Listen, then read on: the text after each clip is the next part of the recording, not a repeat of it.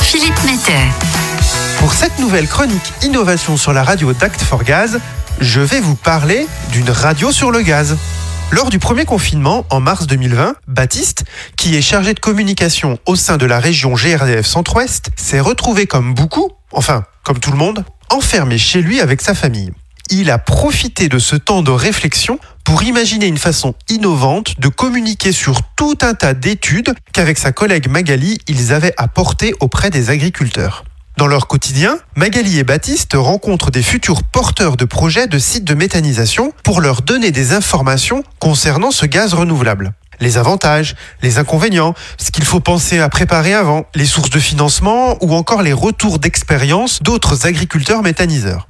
Toutes ces informations sont aujourd'hui disponibles dans des brochures épaisses de plusieurs dizaines ou centaines de pages. Mais avec les restrictions sanitaires, Baptiste ne pouvait plus aller rencontrer les agriculteurs pour leur apporter cette documentation. Et les envoyer par voie postale, c'était le meilleur moyen que ces documents se retrouvent sur un coin de table sans n'être jamais ouverts ou consultés. Il devait trouver une façon innovante de communiquer vers ces agriculteurs pour leur permettre de mieux connaître les démarches pour devenir agriculteurs méthaniseurs sans que cela ne les oblige à s'arrêter de travailler pour cela.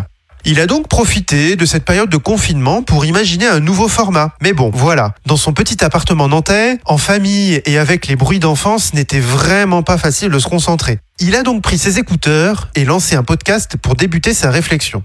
Et voilà, il s'est alors dit, et si nous proposions aux agriculteurs d'expliquer ces brochures en format audio? Et nous pourrions imaginer une série de podcasts de 20 minutes avec un invité par épisode qui présente un sujet particulier sur la méthanisation un podcast qui pourrait être consultable comme les web radios que l'on peut écouter dans sa voiture ou même dans son tracteur. L'innovation Méta Radio était née. Il n'y avait plus qu'à transformer la documentation qu'il mettait à disposition des agriculteurs en sujet d'interview avec un expert et le premier podcast Méta Radio sortait en octobre 2020. Aujourd'hui, cette innovation de Magali et de Baptiste de la région GRDF Centre-Ouest comptabilise près d'une quinzaine d'épisodes et propose déjà plusieurs sujets différents. Les porteurs de projets, première cible de ce podcast, bénéficient d'informations complémentaires aux documentations officielles et administratives.